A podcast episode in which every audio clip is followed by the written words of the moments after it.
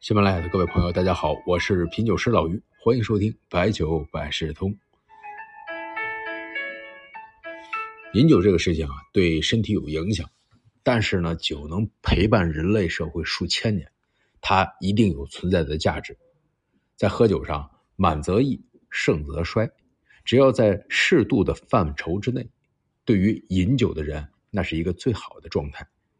或许呢，我们花费了一些饮酒的时间。但是我们收获了轻松的心情。或许酒精对身体有一定的影响，但是呢，可能与你喝酒的人两个人情感得到了升华。前两天呢，在线下活动，老于借用古人诗词讲了喝酒的好处，有观众提议在节目中分享，那就在这儿跟大伙念叨念叨。刚才我们说了，喝酒呢可能会让我们付出时间、金钱，或者还有一点。健康的代价，那我们能收获什么呢？首先呢，是能够让人心情舒畅。正如曹操说的：“盖当以慷，忧思难忘；何以解忧，唯有杜康。”这也是我们常说：“一酒解千愁，三杯万事空。”遇到不顺心的事情，与朋友喝着说着，慢慢气儿就顺了。很多时候，气儿顺了，人生啊就顺了。工作生活中难免有很多的烦恼，较着劲儿，喝点酒把劲儿卸下来，睡得着觉，第二天又是精神抖擞的满血复活。这就是今朝有酒今朝醉，Tomorrow is another day。那喝酒还有什么功效呢？这酒呢是润滑剂，能让关系变得更近。人生最美妙之事，莫过于跟好朋友喝酒。喝得自在，喝得爽快，谈笑尽酣畅，相处也舒服。这就是像欧阳修说的：“酒逢知己千杯少。”后面半句咱不用他的，用白居易的：“相逢何必曾相识。”我估计欧阳先生和白老头也不会介意的。但您看欧阳修后边的句子，这首诗啊，叫“遥知湖上一樽酒，能忆天涯万里人。”借着这杯酒，想起了朋友的情谊。那黄庭坚呢，又想起了黄启父：“我居北海，君南海。寄雁传书，谢不能。桃李春风一杯酒，江湖夜雨十年灯。当年春风下，观赏桃李，共饮美酒。江湖一别已是十年，常对着孤灯，听着秋雨，思念着你。”杜甫对李白，那也是常以诗词记录。何时一樽酒，重遇细论文。醉眠秋共被，携手日同行。苏轼也想着苏辙，写下“明月几时有，把酒问青天”。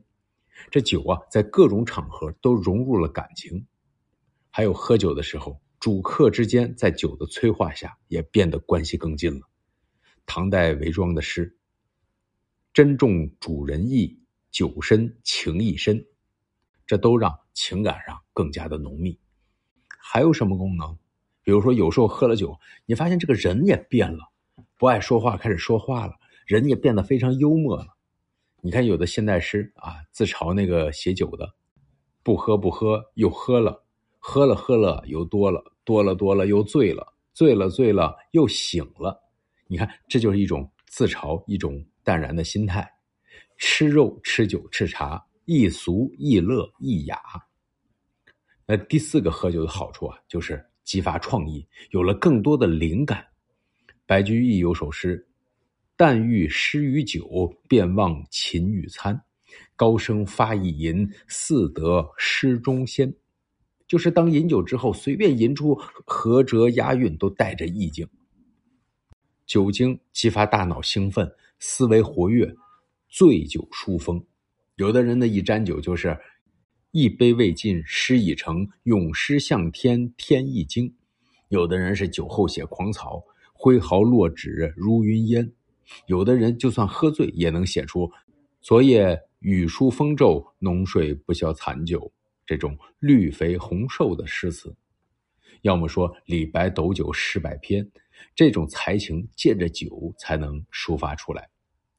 我们讲过最惊艳的酒诗，就是元代绍兴唐巩的作品，也是《全唐诗》中唯一收录的元代作品。就是那个文风啊，是盛唐的那种大气，但是又有着宋词的意境和元曲的奇幻。这首诗这么写：西风吹老洞庭波，一夜湘君白发多。最后不知天在水，满船清梦压星河。尤其是最后两句啊。喝醉了就躺在舟上入眠，水波荡漾，湖面倒映着繁星点点，分不清是在天上还是在水上。不过这不重要，就好像长翔在天际，一串梦境融在这星河之中。如果不是喝点酒，哪能有这么样的感受？好的，本期美酒酿出的诗词，我们先说到这里，下期咱们接着再说饮酒后。还有什么能让人感叹的地方？